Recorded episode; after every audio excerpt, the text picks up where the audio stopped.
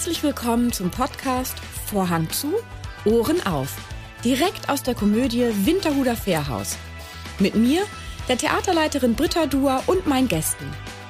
Dieser Podcast ist für alle, die schon immer mal hören wollten, was auf und hinter der Bühne so alles gesagt wird, wenn der Vorhang zu ist. Also, Vorhang zu, Ohren auf. Dieses Mal treffe ich mich mit dem Begründer der Komödie Winterhuder Fährhaus, Jürgen Wölfer. Wir sprechen unter anderem darüber, wie es überhaupt dazu kam, dass in Hamburg ein neues Privattheater gebaut wurde, wo man in unserem Theatersaal einen venezianischen Sternenhimmel finden könnte und vieles, vieles mehr. Seien Sie gespannt. Erstmal schön, dass du da bist, Jürgen. Ich würde sagen, fangen wir mal mit der Vergangenheit an. mit mit dem, wir sitzen ja jetzt hier im Stellwerk in der Komödie und schauen auf die leere Bühne. Da sind ja die Söhne Hamburgs heute Abend drauf. Darum steht da jetzt erstmal nur ein Klavier und mhm. nichts anderes, schwarz abgehangen alles. Ähm, wie kamst du zur Komödie, beziehungsweise wie kam das Gebäude, das Winterhuder Fährhaus eigentlich zu dir? Wie kam es dazu? Ich war in München in einer Premiere die ich komischerweise inszeniert habe, obgleich es gar nicht mein Theater war. Und es war ein großer Erfolg. Und nach der Premiere sitzt man ja meist noch zusammen. Und da kam eine Frau, die hieß Evelyn Hake, stellte sich vor und sagte, sie ist Choreografin in Hamburg. Und sie findet es so toll, was ich da immer in München mache. Warum gibt es sowas nicht in Hamburg? Und ich habe aus Spaß gesagt, besorgen Sie mir ein Theater in Hamburg und es gibt es in Hamburg. Und das hat die ernst genommen. Mit einmal kriegte ich, äh, kriegte ich dauernd äh, Angebote von alten Postgebäuden, die leer standen, woraus man angeblich ein Theater machen konnte und so weiter und, äh, und noch viel mehr. Ich kriegte dauernd Angebote von äh, Immobilien, woraus man Theater machen könnte. Aber es ist natürlich alles nichts geworden. Äh, weil ich hatte damals zu der Zeit auch mich da noch beschäftigt, damit ein Theater in Zürich zu bauen und, äh, und hatte eigentlich genug in Berlin zu tun. Und weil ich auch viel, sehr viel inszenierte äh, woanders. Also ist es nichts geworden. Eines Tages rief aber Frau Hake wieder an und sagte, jetzt habe ich aber das Theater, das ist praktisch schon ein Theater. Und habe ich gesagt, was, was nun ist es eins oder ist es nicht? Nein, es ist im Augenblick noch nichts, aber das, was da steht, wird abgerissen und die wissen nicht, was sie da hinbauen sollen. Und das ist, weil das das, das berühmte Winterhuder Fährhaus und das muss abgerissen werden, weil das äh, auf schwammigem Boden gebaut ist. Und äh, äh, die, es muss aber wieder etwas gebaut werden für Publikum. Mhm. Zwar eigentlich kein Theater, sondern so eine Versammlungsstätte. Begegnungsstätte, genau, ja, Versammlungsstätte. Mhm. Und, äh, und die, die sind höchst interessiert, dich kennenzulernen. Ja, und da habe ich gesagt, na gut, dann komme ich mal nach Hamburg. Ich bin sowieso gerne in Hamburg, weil ich bin da aufgewachsen und so. Und dann bin ich hierher gefahren oder damals noch geflogen. Und Herr Spranger, der, der der Bauherr hier hat mich abgeholt vom Flughafen und äh, hat gesagt, wir fahren mal gleich zum Architekten, weil wir sind praktisch schon mittendrin und die Gründung ist schon gemacht worden, weil da müssen Pfähle, muss da versenkt werden und die sind schon drin. Und das sind Betonpfähle, ne? 90? Wie viele Betonpfähle, weißt du das Ich noch? weiß es nicht mehr, ja, aber, aber ich weiß, dass es viele sind und dass sie nötig waren und dass das eine Schwierigkeit natürlich war, weil man nicht mehr auf den Boden konnte, weil es sehr weich war. Also es, äh, man konnte nur was bauen, wo man diese Pfähle, die jetzt schon versenkt wurden, benutzt. Und die waren natürlich für was anderes gemacht. Zwar auch für eine Versammlungsstätte, aber das war so ein Quadrat mhm. mit einem Rang ringsherum, wie so, äh, äh wie so äh, Dinge oft, äh, oft gemacht werden. Und das ist natürlich für Theater nicht sehr gut. Na, jedenfalls ging ich dahin und da waren eine Menge Architekten und die waren nur gespannt, was ich sagen würde. Aber ich merkte auch, alle waren eigentlich ein bisschen dagegen eingestellt, dass das ein Theater wäre. Und alle sagten, das geht nicht, ein Theater. Und da ich ja vom Privattheater bin, da habe ich als erstes gesagt, das geht nicht, gibt es beim Theater nicht. Es fragt sich, mit welchen Schwierigkeiten und was für die Kosten das sind, um, das, um äh, es doch gehen zu machen. Und außerdem äh, habe ich dann noch erzählt, was auch stimmte. Ich wollte eigentlich mal Architekt werden. Deswegen interessiert mich das auch, äh, ob das nicht doch geht. An, an den Wänden war, waren die Pläne und auch etwas, wo man dran zeichnen kann. Und da habe ich mir das angeguckt und habe gesagt, verstehe nicht ganz, wenn ringsherum ein Balkon ist, warum der nicht auch an drei Seiten sein kann. Und man einfach den einen weglässt und, die, und das, was da ist, ein bisschen schräg absenkt. Das müsste man doch untersuchen können, ob das nicht die, die, die gleiche Tragfähigkeit haben könnte. Und alle haben sich ja, was die Laien sich vorstellen und so. Es war natürlich alles. Und haben so ein bisschen rumgezeichnet, da diese Dings da. Und wenn das so wäre, wenn das so wäre, vielleicht geht es dann und, und so weiter. Aber es war hm, kein, ich, ich bin nicht sehr gut durchgedrungen, muss ich sagen. Ich bin ja auch ein Laie.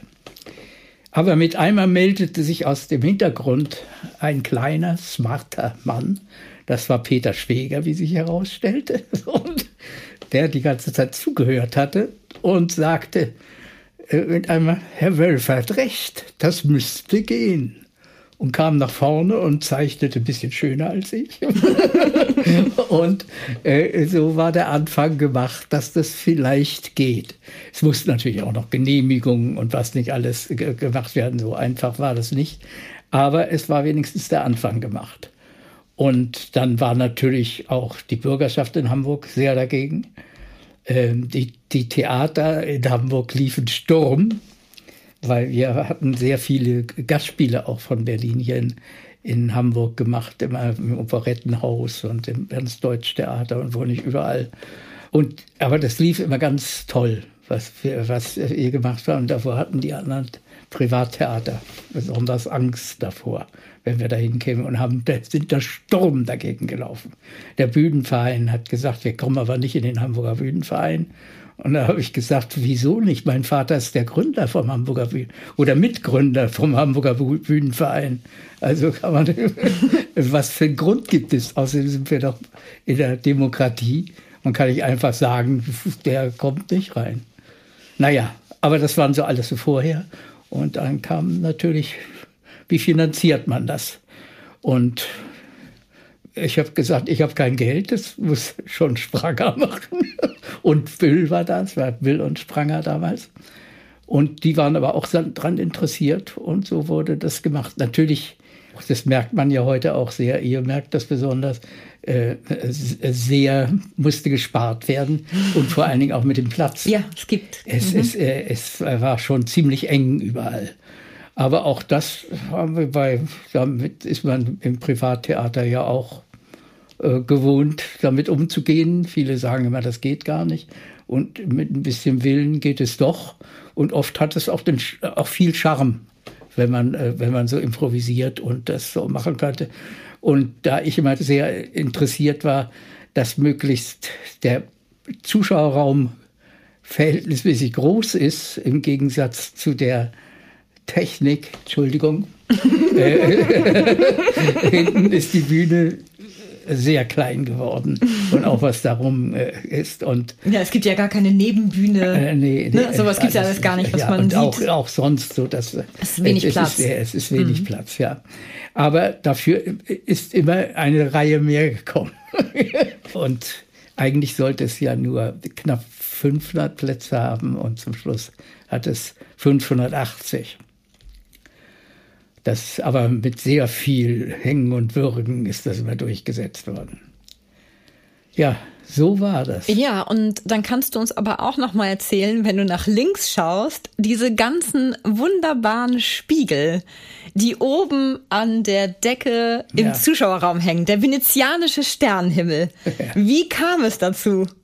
Ja, und wer ist, hat sich das, das ausgedacht? Das hat sich Herr Schweger ausgedacht. Mhm im, im Verein mit dem Lichtdesigner, der in Innsbruck lebte und war damals völlig in, überall, wo es, besonders in Hamburg, aber auch woanders auf der Welt, wo teure Sachen gebaut wurden, da hatte der, Bartenbach hieß der, er hatte ja seine Hände im Spiel gehabt und hat immer was Neues erfunden, wie er das machen kann. Und er hat behauptet, dass er könnte, ohne dass die Lichtquellen äh, äh, oben an der Decke sind, äh, das so machen, dass es wirkt wie ein Stern nehme. Und zwar wollte er, es ist auch ein bisschen anders geworden, als er es gesagt hat. Mhm. Er wollte von, äh, äh von unten äh, Strahler, äh, oben wollte der Spiegel hinhängen. Mhm. Hat er gemacht? Und, äh, und, äh, und die Decke schwarz abgehängt. Mhm. Und dann war, war, war ein großer Streit, vor allen Dingen von mir und Herrn Bartenbach. Äh, äh, weil ich behauptet habe, das glaube ich ihm nicht, obgleich er, er sagte natürlich, ich bin der Fachmann und ich Sie. Und ich habe das schon so oft gemacht und ich kann Ihnen das beweisen. Und dass das geht, dass, so der, dass er den äh, Lichtstrahl so bündeln kann, dass, äh, dass der nicht streut, sondern mhm. wirklich so dahin geht. Und er hat gesagt, also vielleicht ist ja die Zeit so weit fortgeschritten, als ich noch in der Schule war, konnte man das mit Licht nicht machen. Vielleicht kann man das ja inzwischen, aber das glaube ich eigentlich nicht.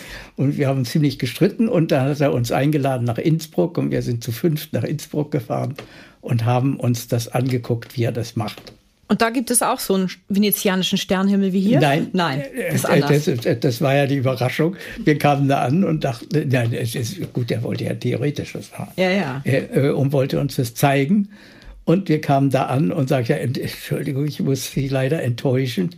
Äh, äh, dieses Ding ist ausgefallen, was ich Ihnen demonstrieren wollte. Und er konnte es uns gar nicht zeigen. Aha. Naja, und dann wart ihr in Innsbruck. Dann waren wir in Innsbruck, sind wieder zurückgefahren. Fünf, das war Herr Schweger, Herr Spranger. Oh Gott. Ich weiß nicht, ob Herr Wüll auch dabei war. Noch Ganze Delegation. Leute. Ja. Mhm. Und, ja, schade. glaube ich. Ja. Dass es ausgefallen ist. Ja, aber äh, leider ist, ist die Sache nicht ausgefallen. Mhm.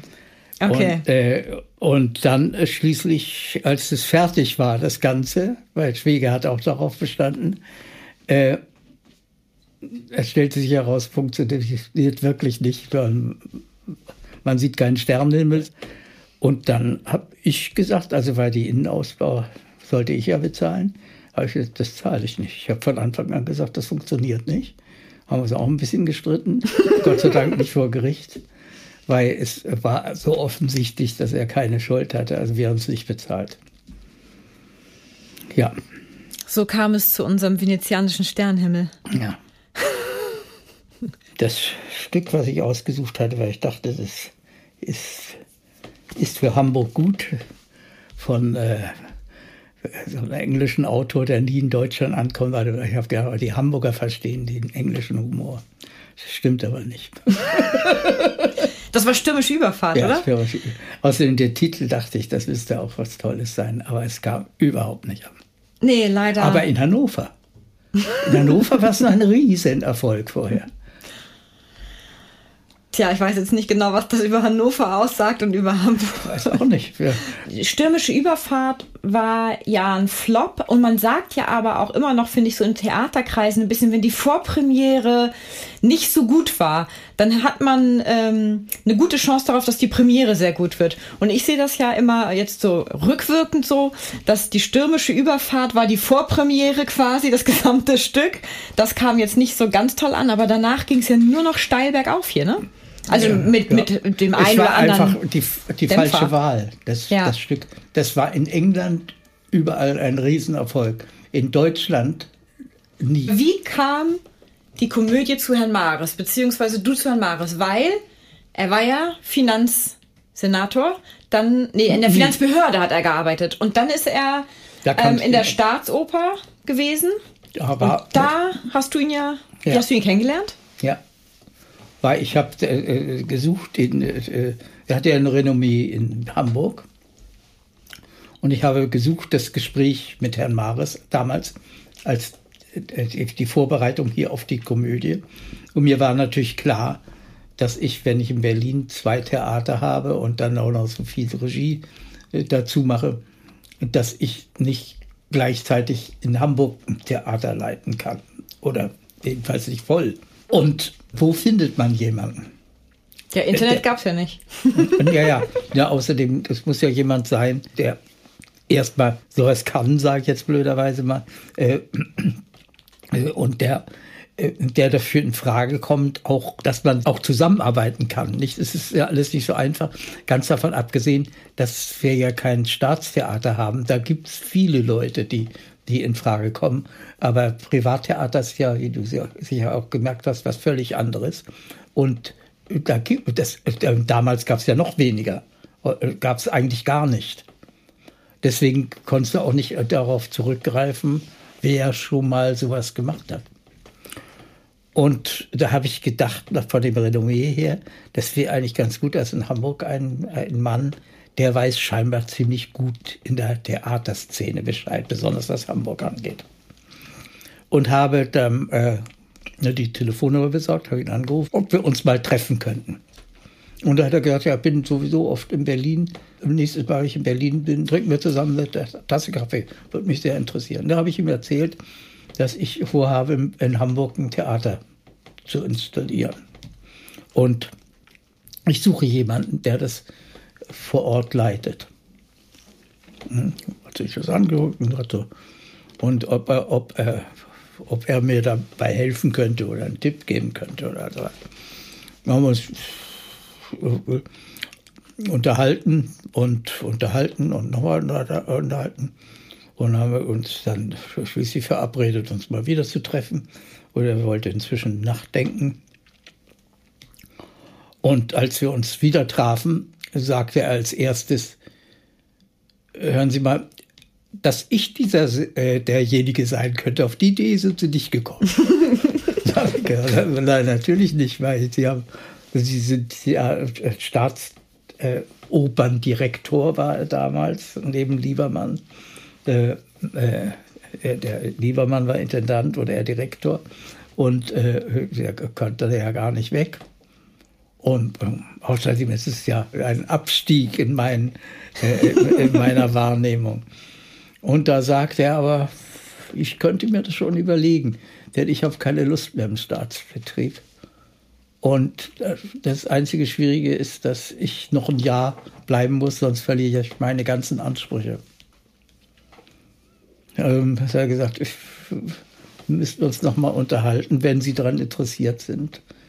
Und er wird äh, inzwischen recherchieren, wie man das umgehen kann oder wie man damit zurechtkommt. Und das ist, das ist es eigentlich schon. Und dann ist es geworden. Genau, und du hast dich dann um den Spielplan äh, mit ihm zusammen gekümmert. Ähm, Nein, das habe eigentlich ich alleine das gemacht. Hast, okay. Äh, äh, das hast du dann gemacht, ähm, weil das ja auch Natürlich haben wir darüber gesprochen. Genau, weil es ja Kooperation... Alle, äh, über alles sprechen. Ja. Aber äh, eigentlich habe ich das alleine gemacht, eher mit Wolfgang Schwieger. Und äh, ähm, man muss ja auch noch mal als kleine Randnotiz kann man ja auch noch mal erwähnen, Wolfgang Spier und du, ihr wart ja sehr eng befreundet ähm, und Wolfgang Spier hat ja auch sehr viel Größe bewiesen, denn Wolfgangs Spier Frau bzw. Ex-Frau ist ja deine Frau geworden und er war ja auch auf eurer Hochzeit, ne? Er war nicht nur auf unserer Hochzeit, er war sogar unser Trauzeuge. ja, also ähm, das ist ja eine. Aber ich war vorher deren Trauzeuge auch. Ach so, du warst bei den Trauzeuge und dann hast du irgendwann äh, ja. Christine schöne Augen gemacht und. naja, so einfach war das auch nicht, wie alles nicht so einfach. Das glaube ich. Das war auch eine schwere Zeit. Ja, ja, aber ich meine, ähm, ihr wart ja euch sehr verbunden, ja. auch freundschaftlich, ne, Wolfgang? Ja, auch danach noch. Genau. Gott sei Dank. Genau. Und darum, also habt ihr ja auch viel zusammen auch gearbeitet. Ich meine, es war ja auch ein, also ein, to ein wahnsinnig toller Künstler, ne? Also auch ja. auf der Bühne hat. Das war ja ein super Schauspieler. Ja. Vor allem, ich fand ja, dass er in ernsten Rollen mindestens so gut war wie in lustigen Rollen. Äh, weil er auch da immer äh, eine komische Variante drin hatte. Ja. Zum Beispiel in, äh, in Sonny Boys war er fantastisch, fand ich. Und ich habe ja auch was darauf eingebildet, dass er besonders gut war, wenn ich Regie mit ihm gemacht habe. fand er übrigens auch.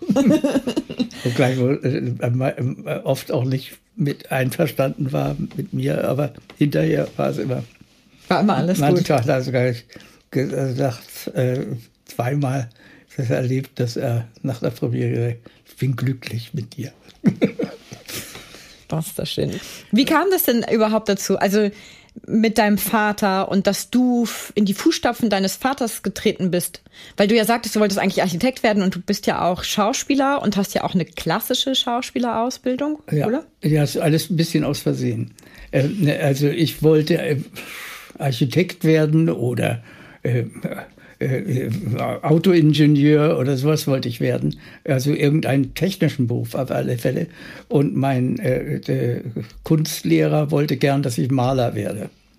Und äh, äh, mein Turnlehrer übrigens wollte gern, dass ich Fußballprofi. Gab es damals noch nicht, damals gab es nur Lizenzspieler. äh, sonst war ich ein schlechter Schüler. Aber in, in so kleinen Fächern, die nicht zählen, war ich gut. ja, und äh, aber das hat gar nicht so viel damit zu tun. Ich wäre aus der Schule rausgeflogen, in der ich war, äh, wenn ich, äh, wenn nicht der Religionslehrer mir das gesteckt hätte, wenn ich nicht ganz schnell was mache. Äh, und damals war das so, wenn man aus der aus der öffentlichen Schule rausflog, kann man keine äh, kann man das äh, kann man nie mehr ein Abitur machen in Deutschland. Also ich musste schnell vorher äh, abgehen, was natürlich gar nicht so einfach war, weil das auch äh, alles sehr äh, pressierte. Wie, wie viele Jahre bist du abgegangen? Wie? wie? Wie alt warst du, als du abgegangen bist? Also jetzt nicht mehr. Das war so äh, vielleicht anderthalb Jahre vom Abitur. Abi. Und ja, wie alt bist du? Ja, 18, 17, ne? 17, 18, 18 so, mhm. so. Und ich bin ohne das mein, ich bin ja bei meinem Vater aufgewachsen. Äh, äh, Deine ohne, Eltern waren getrennt? Ja. Mhm. Und wie es sich gehört in Theaterfamilien. und äh, äh, äh, ja, ich äh, bin sofort ich bin aufgestanden, als er mir das erzählt hat, was er mir jetzt gar nicht erzählen durfte. Der kam aus der Lehr Lehrerversammlung und Dein hat, Religionslehrer. Mir das, ja, mhm. und hat mhm. mir das gesteckt. Dass du fliegst, und ich bin sofort aufgestanden und habe die Schule verlassen. Und bin runter, das war komischerweise äh, hinter dem Schillertheater, die Schillerschule, das war, bin in die, das damals hieß die U-Bahn-Station noch Knie, wie der Platz auch hieß, Platz am Knie, und äh, hinein und bin zu Gappes Lehranstalten das, äh, gefahren. Das hatte äh, ich mich erkundigt inzwischen und auch der Religionslehrer hat mir dabei geholfen, weil der hat da auch Abitur gemacht. Und ich bin dahin und habe äh, hab mich angemeldet. Ich war ja noch nicht volljährig. Äh, äh, also ich muss schon unter 18 gewesen sein. Mhm. Oder war das ja. damals 21? Das weiß ich jetzt nicht mehr. Und bin zu meinem Vater ins Büro und habe gesagt, Vater, ich muss das unterschreiben. Der ja am Kurfürstendamm saß, ne? Genau. Ja, was? Hat er gesagt, du willst die Schule verlassen? Ja, es geht nicht anders, ich erzähl's dir hinterher. Ich erzähl's dir hinterher, es muss auch schnell gehen, weil wenn die das rausgekriegt hätten vorher, ja. aber ich musste vorher angemeldet sein da. Und dein Vater hat einfach unterschrieben, dann hat er, er so vertraut und dann einfach ja, unterschrieben. Hat dann unterschrieben wow. ja. Und das äh, Tolle, um das äh, abzukürzen, die ganze Geschichte, also ich bin da hingegangen und diese, äh, diese Schule äh, hat nicht Jahrgänge gehabt, sondern Halbjahr, wie, die, wie eine Uni, mhm. also Semester. Mhm. Die, ging, die erzählte nach Semester und deswegen konnte man aufholen wenn man fleißig war. Und da sie auch äh, äh, Vormittag und Abendschule hatten, wo derselbe Lehrplan war, da konnte man sich aussuchen, wenn man es nicht verstanden hatte. Und mit einmal war ich ein guter Schüler, weil mit einmal ein Interesse dran war, dass, dass, man, dass man was schafft. Vorher fand ich das alles mal so, so trocken und lästig. Ja, und mit einem Mal war, war, ich und viele andere auch, die da waren, ganz davon abgesehen, weil das kostete ja was. Vorher war es umsonst. Es ist auch ein Grund und ich wollte unbedingt das einholen und habe das auch gemacht. Und ich habe, äh, ich wäre ja da sitzen geblieben auf alle Fälle, wenn mhm. ich nicht rausgeflogen wäre, doch mindestens ein, ein Jahr. Eine Ehrenrunde. Äh, und ich habe ein halbes Jahr früher als meine Klassenkameraden von damals das Abitur gemacht. Dann kam ich mit dem Abiturzeugnis.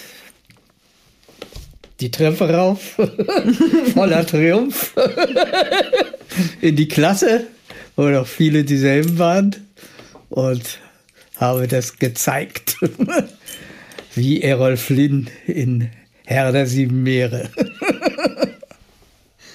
und von da aus, was hast du dann gemacht?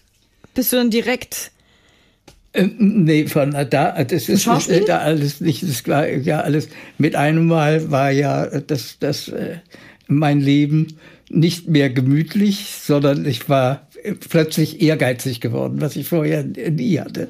Ich wollte da aufhören und habe auch das gemacht. Da war eine Schauspiellehrerin, die kam öfter zu uns zu Besuch zum Mittagessen, die meine Stiefmutter, meiner Stiefmutter Unterricht gegeben hatte. Und die hatte, äh, war sehr bekannt in Berlin und hatte sehr viel Stars. Die, äh, fast alle großen Schauspieler, die in Berlin lebten, äh, äh, waren bei der mal im Unterricht oder immer noch. Oder wie sie nannten das, äh, ließen sich überholen oder, äh, oder machten mit der, wenn sie ganz schwere Rollen hatten. Machten, erarbeiteten sie die Rollen, ne? Die Rollen. Und die sagte zu mir, schade, dass ich kein Schauspieler war eines Mittags. Und da habe ich gesagt, ja, aber ich mache ganz was anderes. Ich bin froh, dass ich nichts mit Theater zu tun habe. Und aber das, wie diese Frauen, sowas ähnliches wie, wie Evelyn Hake, äh, die so äh, wie Choreografen oder auch äh, äh, Künstler äh, unheimlich ehrgeizig, die hat nicht locker gelassen. Die hatte sich das so vorgenommen und dass sie dir Schauspielunterricht gibt. Ja, und mhm. dass, dass sie sagt, und, äh, es wäre auch, äh, ich habe furchtbar Berliner, das wäre auch für mein Lieben gut, wenn ich mal gut sprechen würde. Ich habe lange wegen meinem Dialekt äh, gesagt, wenn, wenn ich darauf angesprochen wurde. Ich habe ja immer so einen kleinen Hamburger, ich weiß nicht, ob ich den noch habe, kann ich nicht beurteilen. Und äh, da habe ich immer gesagt, na ja, diese Sprachlehrerin, die ich hatte, das Berlinische hat sie weggekriegt, das andere wusste sie nicht, was das ist. Und äh, sie gibt mir umsonst Unterricht.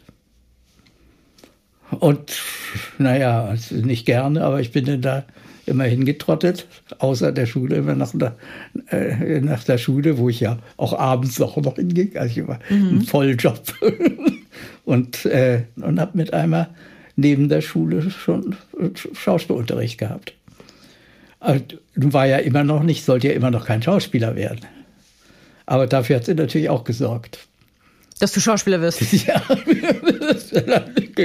weil es war immer natürlich so, du kannst doch mal versuchen, du kannst mal vorsprechen, du kannst, machst du erstmal eine Prüfung. Und dann machst du noch die Abschlussprüfung und dann hat sie arrangiert und dann hat sie das schon arrangiert. Da habe ich bei fünf Staatstheatern vorgesprochen. Äh, aber da hatte ich äh, schon das Abitur, das mhm. kurz nach dem Abitur, aber das, mhm. die Vorbereitungen liefen zu, äh, zur gleichen Zeit, weil auch das hat sich danach gemacht. Ich, kaum hatte ich das Abitur, habe ich mich in so einem kleinen Lloyd hatte ich dann, gekriegt zum Abitur von meinem Vater. Es war ein, eigentlich ein schreckliches Auto, aber ich fand den ganz toll. Zwei Zylinder, vier Takter. Vorher war das ein Zweitakter. Und ja, bin damit, wo war ich? Düsseldorf, Krefeld, Wuppertal. Fünf Städte waren das. Und das überall vorgesprochen? Ja, Aufnahme. war damals renommierte Prüfung. Schauspielhäuser. Mhm.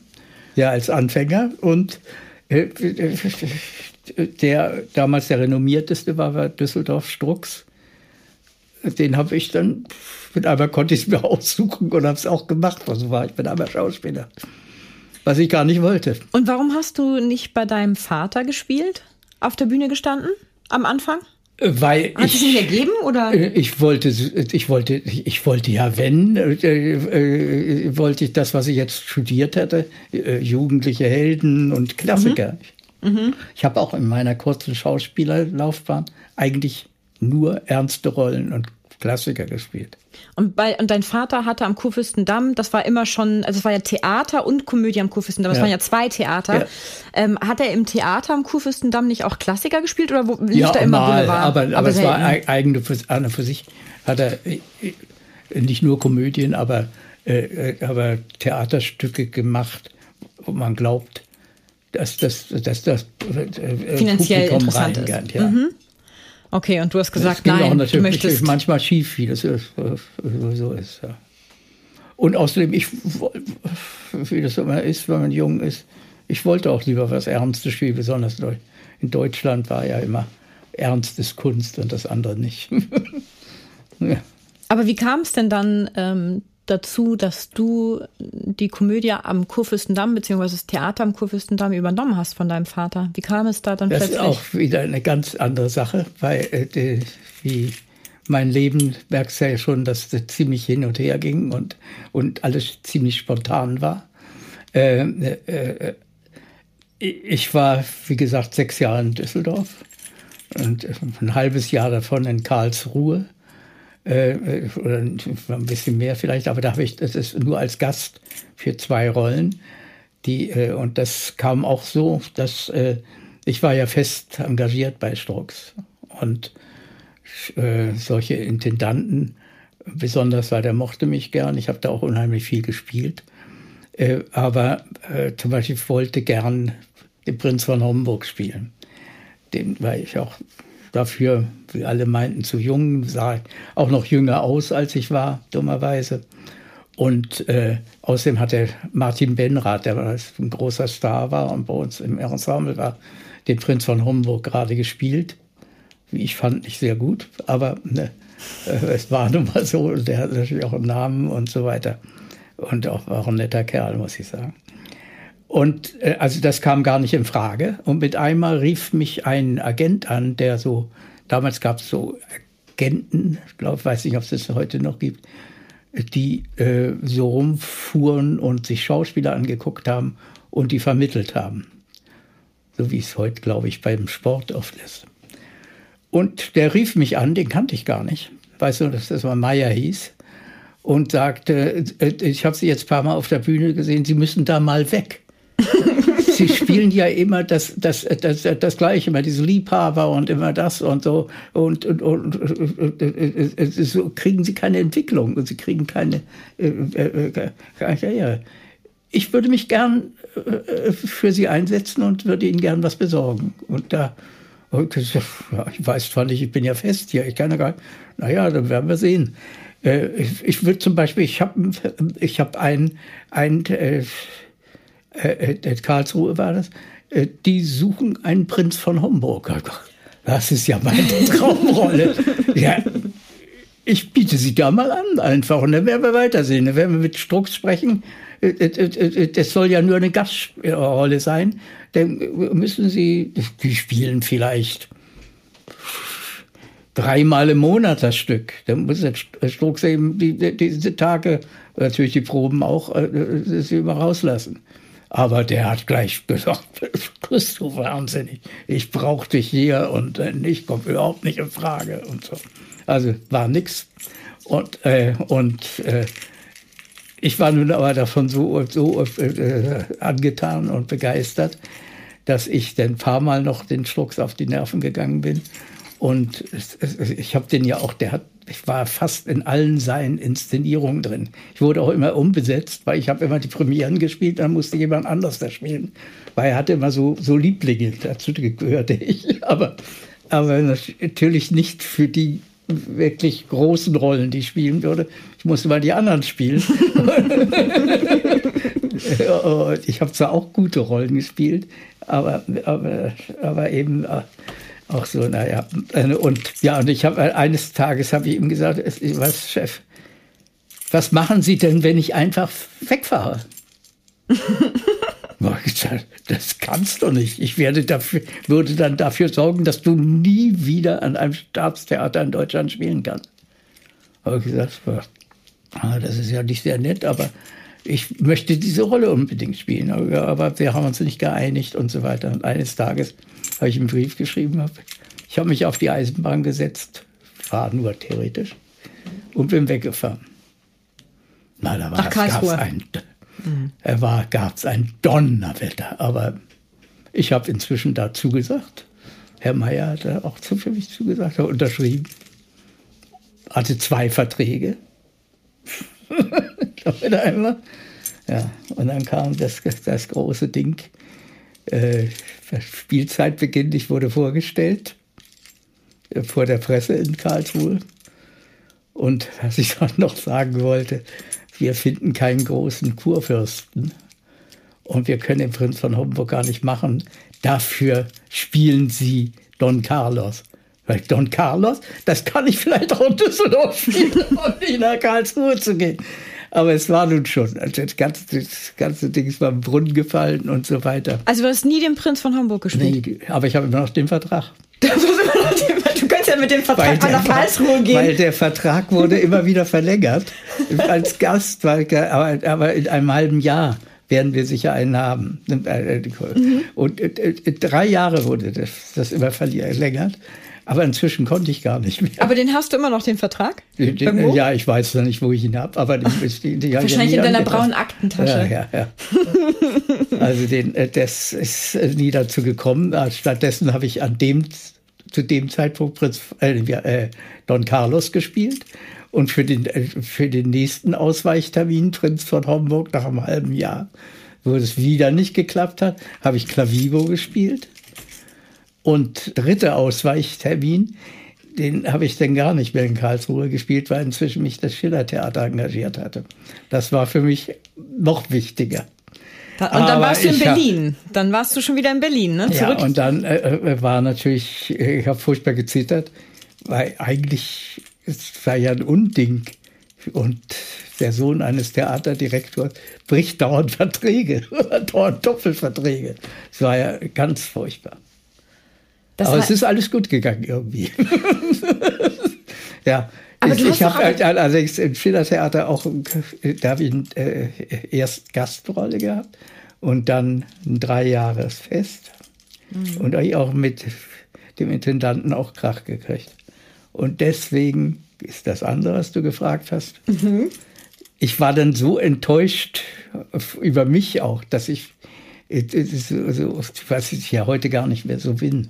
Ich war eben, ich habe das, manchmal sage ich, zu wörtlich genommen, dass in dem, damals gab es ja Fachbezeichnungen. Ich war jugendlicher Held. Und das habe ich wohl zu ernst genommen. Ich denke, man muss immer kämpfen. Gegen. Und, ja. Und dann bist du zu deinem Vater. Äh, ja, nicht so ganz, sondern äh, weil ich habe mich dann, dann, dann verkracht mit, mit, mit Barlock und habe äh, ihm angedroht, ich äh, nehme den Vertrag nicht an, bin auf die erste Probe für ein anderes Stück, was er mir geschickt hat, nicht hingegangen, habe gesagt, ich habe noch gar nicht unterschrieben. Ich kann, okay, jetzt. Also da müssen wir uns erstmal klären und da war natürlich der Krach immer größer. Mhm. Und es war auch keine mhm. gute Rolle für mich gewesen, glaube ich jedenfalls. Und naja, und dann habe ich was ganz Blödes gemacht, äh, weil er wollte dann auch noch, was ich, dass ich was übernehme für Michael Heltau, der da ein ganz furchtbares Stück spielt und auch furchtbar schlecht war. Und da habe ich gesagt, war ich, war ja ein Kind fast noch, äh, äh, habe gesagt, äh, um zu zeigen meinen guten Willen nach dem ganzen Schlamassel, habe ich gesagt, na gut, ich mache das für Michael Heltau, aber nur, wenn er wirklich nicht kann. Nicht, dass er jetzt sagt, oh, ich will die Rolle nicht spielen und deswegen soll der mal das spielen. Nein, nein, ich mache es nur dann, wenn er nicht kann. Und ich dachte, damit würde ich den Intendanten sehr treffen. Und ich spiele ohne Gage. Ich dachte, das wäre eine große Strafe, aber kein Mensch hat das als Strafe empfunden, nur ich, glaube Wahrscheinlich. Ja. ja, so war das. Und dann habe ich Fernsehen gemacht und ja, du warst auch in einer, irgendeiner Serie, so einer 20-teiligen Serie, ja, das ne? Ist furchtbar, ja. Der, furchtbar. Der, der Pauker mit Georg genau. Tomalla in der Hauptrolle. Ja. Der Pauker, Das stimmt. waren, glaube ich, 40 Folgen oder mhm. was. Äh, und, aber ich habe eine ganz tolle, äh, auch ein Klassiker wieder, Molière, der Geizige, die erste Farbproduktion im deutschen Fernsehen äh, in München in den Bavaria Studios gedreht. Das war eine schöne Sache. Aber und dann bist du zu deinem Vater. Wann dann bin ich aber Vater? durch meinen Vater, ich bin eigentlich nicht zu meinem Vater so einfach, sondern äh, äh? Äh, inzwischen war Martin äh, äh, zur Welt gekommen auch. Ach, Deswegen okay. haben wir mit einmal auch eine, eine Wohnung in, in Berlin. Mhm. Und äh, deswegen war natürlich sowieso die Sehnsucht nach Berlin groß. Während vorher war ich ja schon schön frei, konnte machen, was ich wollte. Und äh, äh, verheiratet war ich schon, das hatten wir in Düsseldorf schon gemacht. Und äh, ach so, ja, ich bin ja noch mal nach Düsseldorf zurück. Ah, okay. Äh, nach Karlsruhe, weil mit einmal, das ist, war auch was ganz Tolles von Strux, der ja äh, hoch und heilig versprochen hat, er wird dafür sorgen, dass ich keine Rolle mehr an einem Staat habe. Mit einmal ruft er mich an eines Tages. Ich hatte ja unheimlich viel Zeit weil der Carlos wurde gespielt in äh, Karlsruhe äh, äh, im, Gro also im Opernhaus. Und zwar immer, wenn Orchester, wenn das Orchester frei hatte. Da war, man musste die was mit dem Haus machen. Damals hat man ja nicht einfach zugemacht wie heute, sondern musste was möglichst ein großes Schauspiel und dazu halten sie das haben. Und das war, das war vielleicht ein, zweimal im Monat. Und die, anderen Tage, die anderen Tage, ja. Aber wovon hast du denn gelebt? Ich habe, ich hab, äh, mein Vater hat gesagt, so eine Gase könnte ich nicht bezahlen. Ich habe Monatsgage gehabt. Oh. Und brauchte Super, so aber ganz selten spielen. Ja, auch gut. Ja. Achso, und da hattest du also viel Zeit und dann wurdest du aus Düsseldorf ja, wieder angerufen. Ja, und dann, da saß ich in Berlin eines Tages mhm. und mit einmal war, klingelt das Telefon, ist ja öfter, aber dieses Mal äh, klingelt es ganz besonders.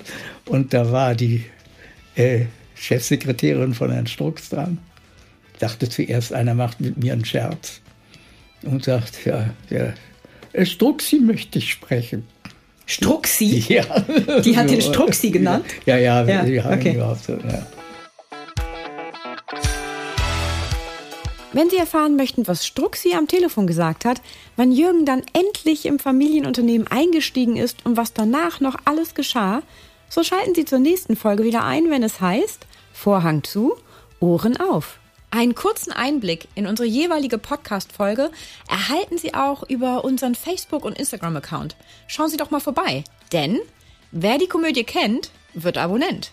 Bis zur nächsten Folge wünsche ich Ihnen viele Anlässe zum herzhaften Lachen, Zeit zur Entspannung und jede Menge Spaß im Alltag. Bis dahin, Ihre Britta Dua.